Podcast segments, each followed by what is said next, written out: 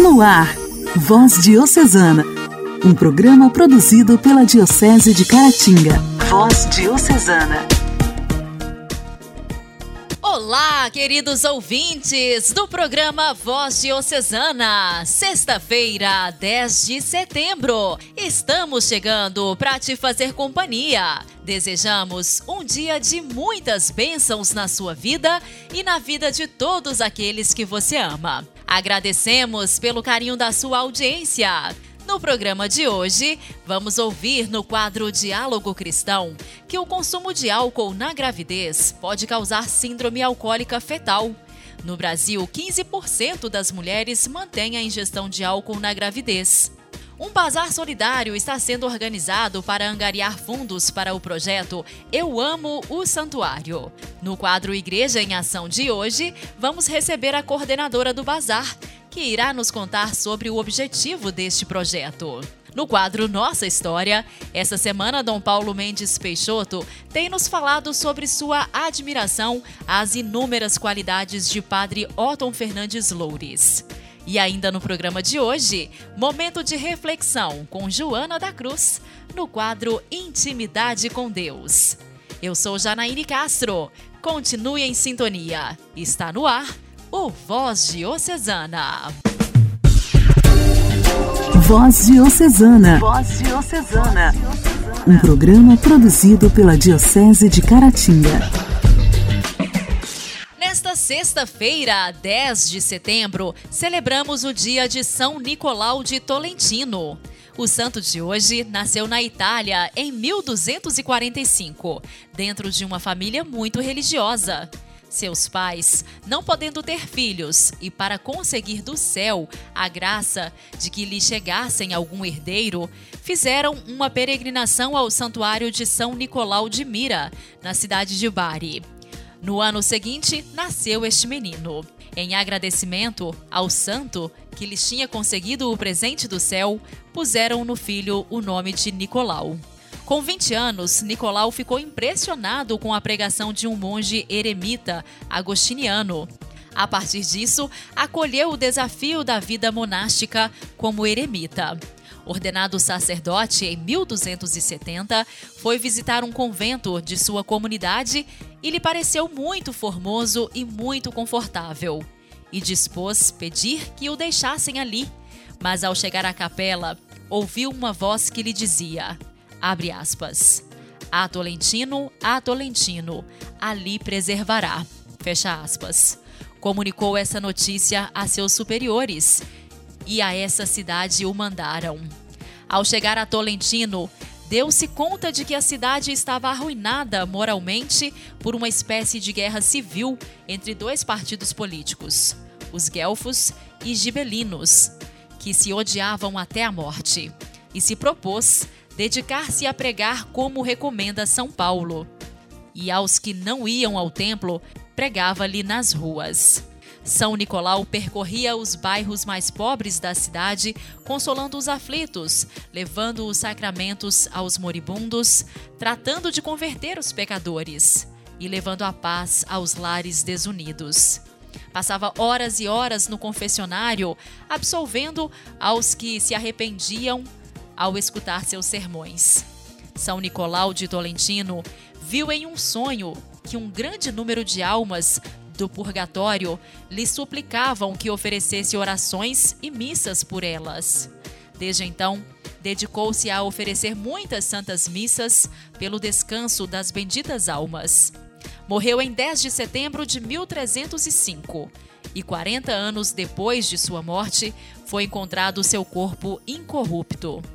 Em 1446, São Nicolau de Tolentino foi canonizado pelo Papa Eugênio IV e sua festa foi mantida para o dia de sua morte.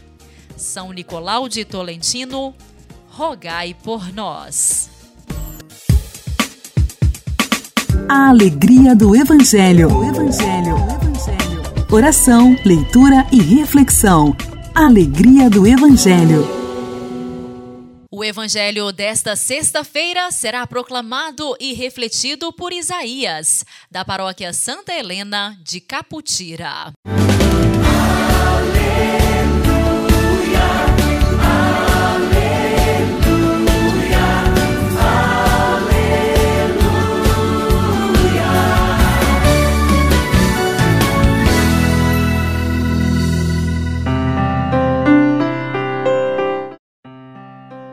O Senhor esteja conosco, Ele está no meio de nós. Proclamação do Evangelho de Nosso Senhor Jesus Cristo, segundo Lucas, glória a vós, Senhor. Meus irmãos, no capítulo 6, do versículo 39 ao 42, vai nos dizer o seguinte: Naquele tempo, Jesus contou uma parábola aos discípulos: Pode um cego guiar outro cego? Não cairão os dois num buraco? Um discípulo não é maior do que o mestre. Todo discípulo bem formado será como o mestre. Por que vês tu o cisco no olho do teu irmão e não percebes a trave que há no teu próprio olho? Como podes dizer a teu irmão: Irmão, deixa-me tirar o cisco do teu olho, quando tu não vês a trave no teu próprio olho? Hipócrita, tira primeiro a trave do teu olho e então poderás enxergar bem para tirar o cisco do olho do teu irmão. Até aqui palavras da salvação. Glória a vós, Senhor.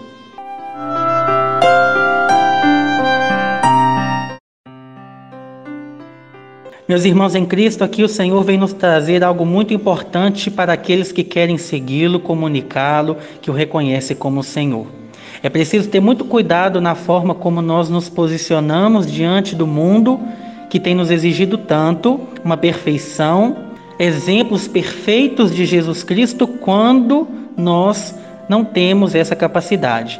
A nossa humanidade, imperfeição e limitação não nos permite. No entanto, o grande mestre, o Salvador, nos deixa esse ensinamento que nos faz capazes de levar essa salvação.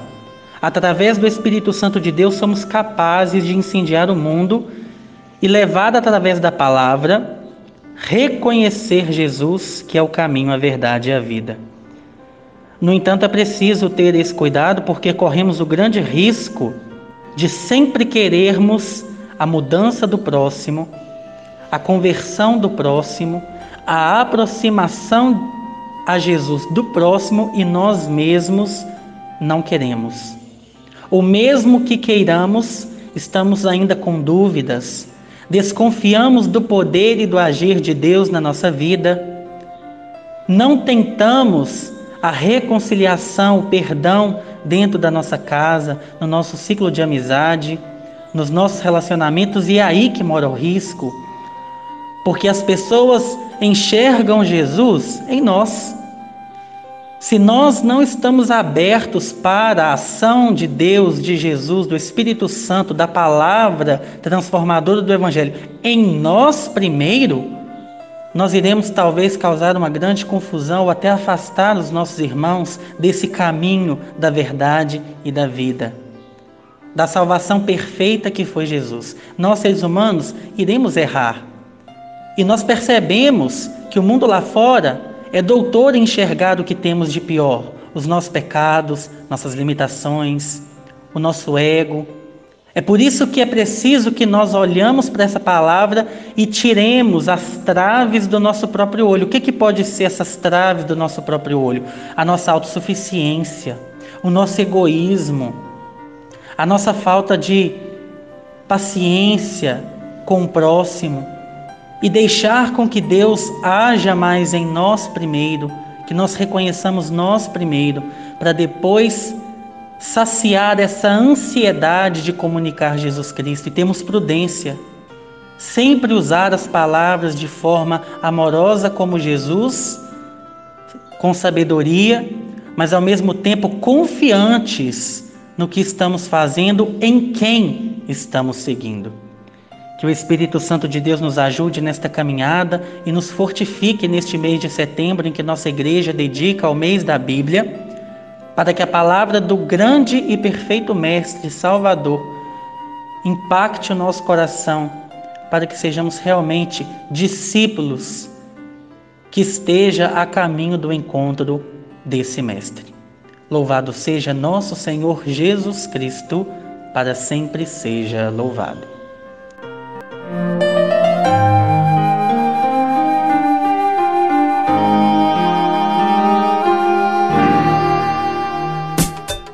Diálogo Cristão. Temas atuais à luz da fé. Diálogo Cristão. Ontem,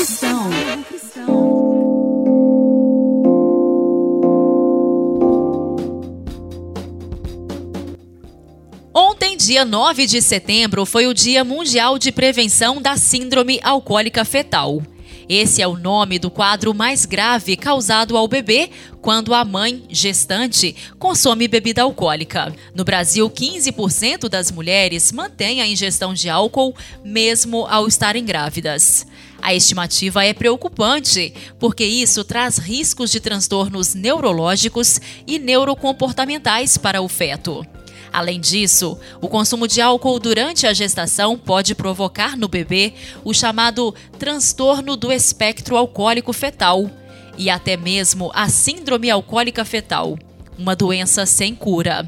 A repórter Sayonara Moreno conversou com a médica pediatra especialista em neonatologia, Conceição Segre Vamos ouvir. Referência nacional no assunto, o CISA, Centro de Informações sobre Saúde e Álcool, está à frente da campanha de conscientização contra o consumo de bebida alcoólica na gestação. Para a médica pediatra especialista em neonatologia da entidade, Conceição Segre, não existe consumo moderado de bebida alcoólica para grávidas, é tolerância zero.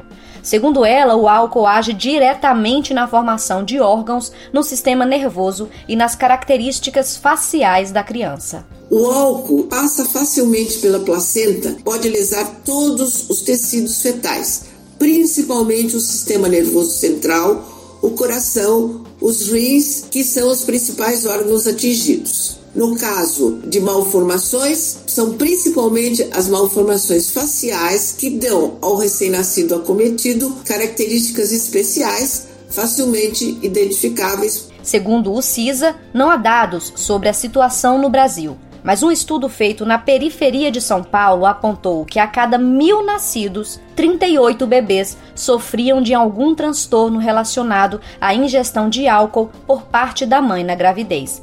No entanto, esse número pode ser muito maior, já que, segundo a entidade, nenhum por cento das crianças afetadas são diagnosticadas. A engenheira agrônoma Cleísa Brasil, de 50 anos, levou mais de três anos para conseguir o diagnóstico da filha, que hoje tem 11. Adotada aos nove meses, a pequena já apresentava atrasos neurológicos que levaram à microcefalia, deficiência intelectual e características na face comuns da síndrome alcoólica fetal.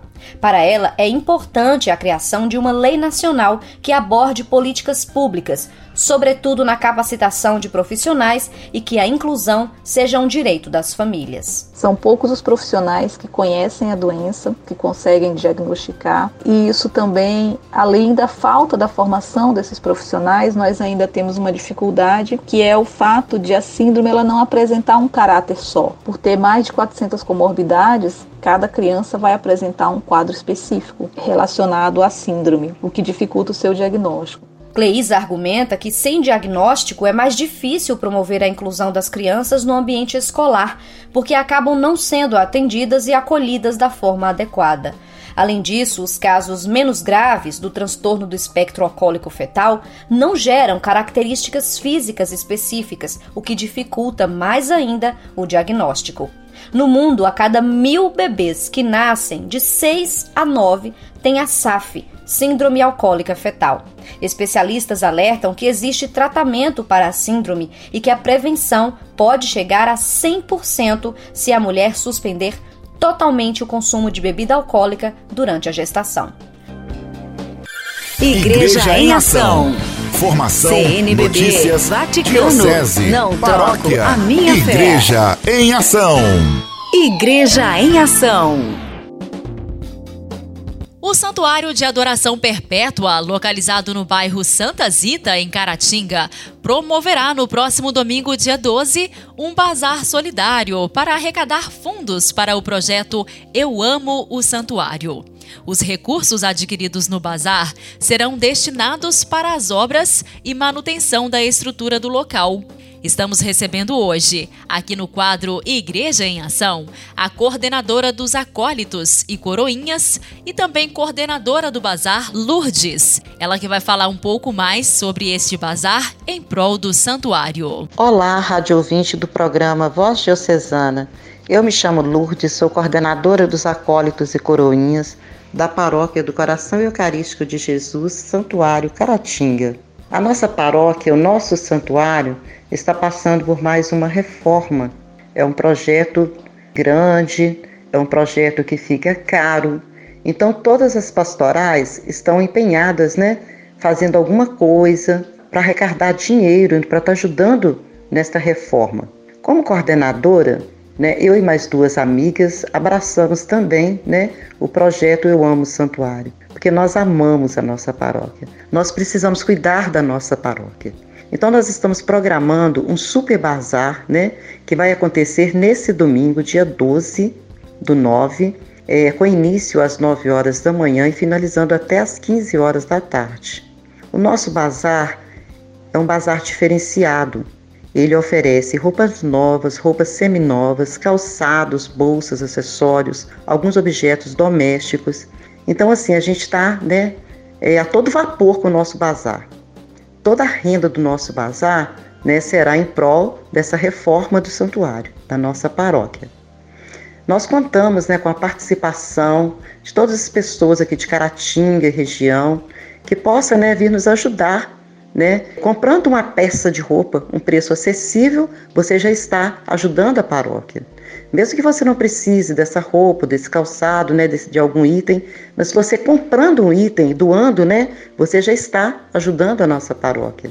É, então, assim, a gente conta, né, com a participação de todos para que a gente tenha uma renda boa para poder estar ajudando a nossa paróquia. A gente faz esse convite, a gente já está assim trabalhando, já tem uma semana que a gente já está trabalhando, mais de uma semana, né? Que a gente está trabalhando é, em prol desse bazar. Conseguimos muitas roupas boas, conseguimos muitos calçados bons, né? Como eu disse, alguns objetos domésticos. Então, assim, o nosso bazar ele vai ser um bazar diferenciado. Então nós contamos né, com a participação de todas as pessoas que puderem estar vindo né, visitar e ajudar, né? Comprando uma peça de roupa, como eu disse, ou comprando qualquer item do nosso bazar, né? Você já está ajudando a nossa paróquia.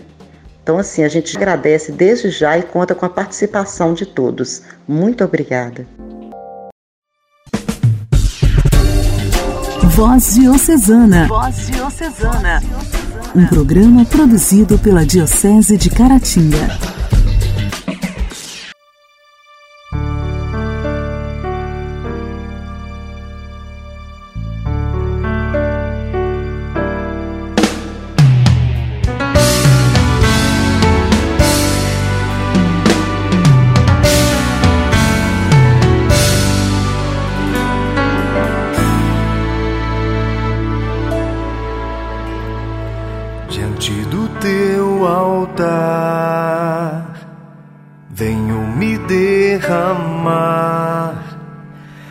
Eu sei que nada sou longe do teu amor. Mesmo assim tu me amas, mesmo assim me alcanças. A minha miséria em tua misericórdia.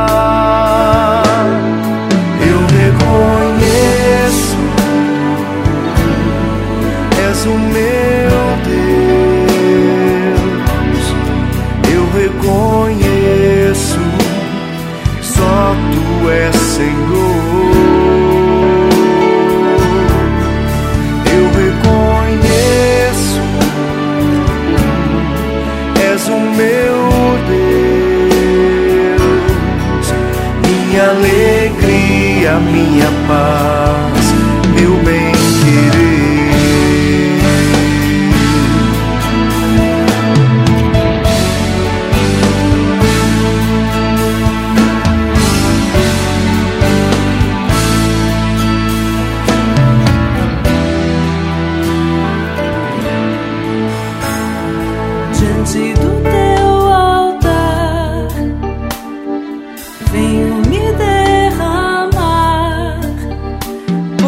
sei que nada sou. Longe do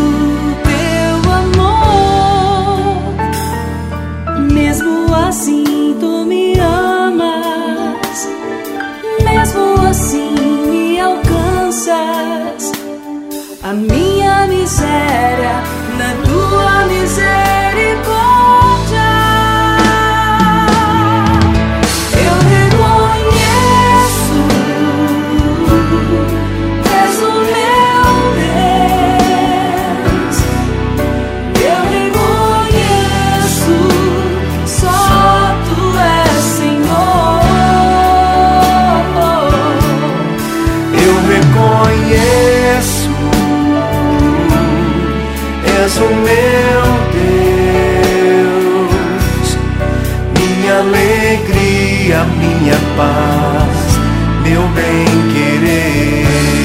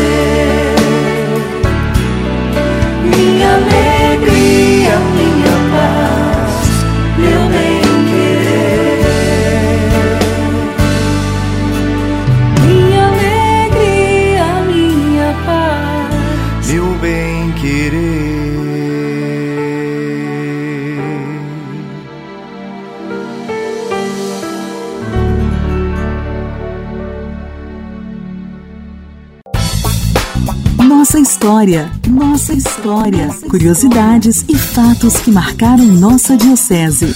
Nossa história.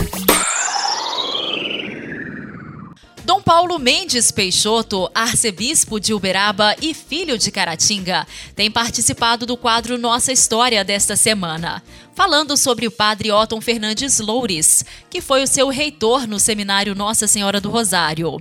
Dom Paulo não poupa elogios ao padre Otton e agradece por todos os ensinamentos.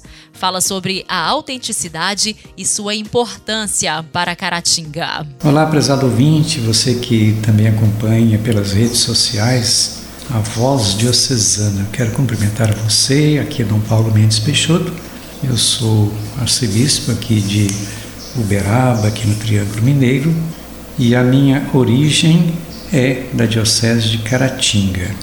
E o meu propósito aqui é de falar uma palavrinha mais sobre a identidade, a pessoa do Padre Otton Fernandes Loures, que foi um sacerdote assim muito importante para a Diocese de Caratinga e para a Igreja para a minha vida, eu já falei em outra oportunidade que foi uma marca muito grande. Agora o Otton tinha assim uma autenticidade muito grande, principalmente nessa dimensão da formação. Era uma pessoa muito culta, professor de faculdade, historiador, muito capaz, assim empolgado, vamos dizer assim, com a cultura, empolgado com as realidades do momento, era muito atualizado. Isso influencia e influenciava a vida de todos nós. Então, minha palavra aqui é até de agradecimento ao Padre Otto. Ele está lá com Deus, né, já faleceu há muitos anos, mas a sua presença continua ressoando na vida de todos nós, na vida da igreja e na vida de nós que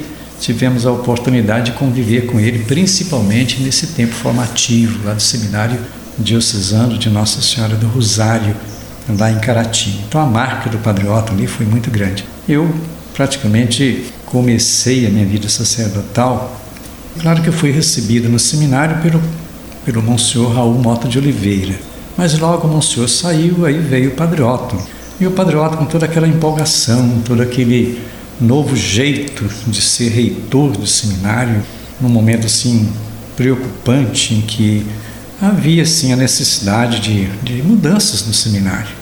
E essas mudanças, logicamente, dependeram muito da atuação dele, da presença, da sua autenticidade, do seu jeito de ser, maneira de lidar com a formação. E um homem muito capaz, uma pessoa culta, uma pessoa de muita leitura, né, professor de faculdade, também no seminário ele tinha uma bagagem assim muito grande para estar orientando a todos nós. Então eu digo e repito que para mim foi uma grande riqueza, foi um grande aprendizado na minha vida de seminarista e ali fiquei até a ordenação. Minha ordenação foi em 1979 na Catedral de Caratinga. Então eu tenho muito a agradecer por tudo isto. Presença da diocese na minha vida, presença do Padre Otto na minha vida, presença do Seminário Diocesano de Nossa Senhora do Rosário de Caratinga em minha vida. Então eu digo essas palavras assim com muita alegria, aí falando para a voz diocesana, para você que está nos acompanhando nesse momento. Eu termino desejando assim as bênçãos de Deus para todos que nos acompanham, seja pelo rádio, seja pela internet. A bênção de Deus Pai, Filho e Espírito Santo. Nosso abraço e obrigado pela oportunidade.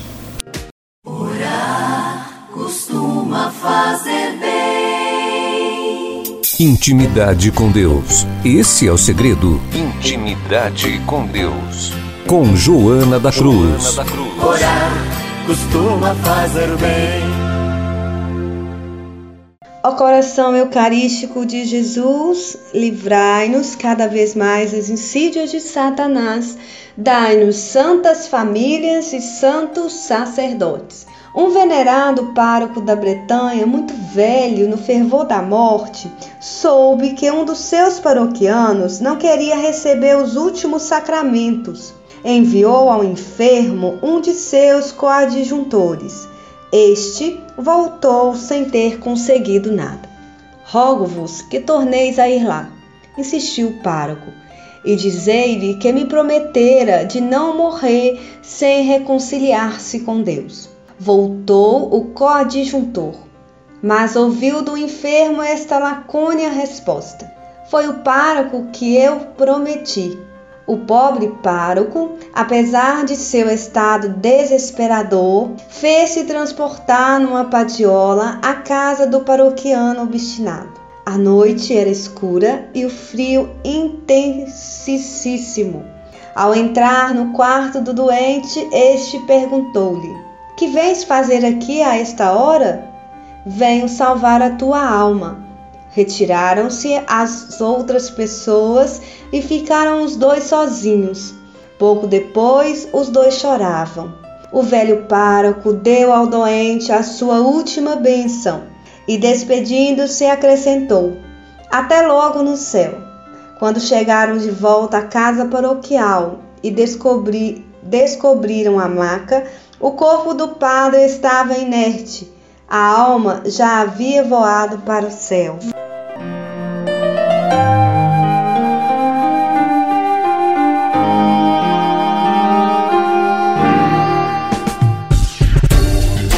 Voz Diocesana. Voz Diocesana.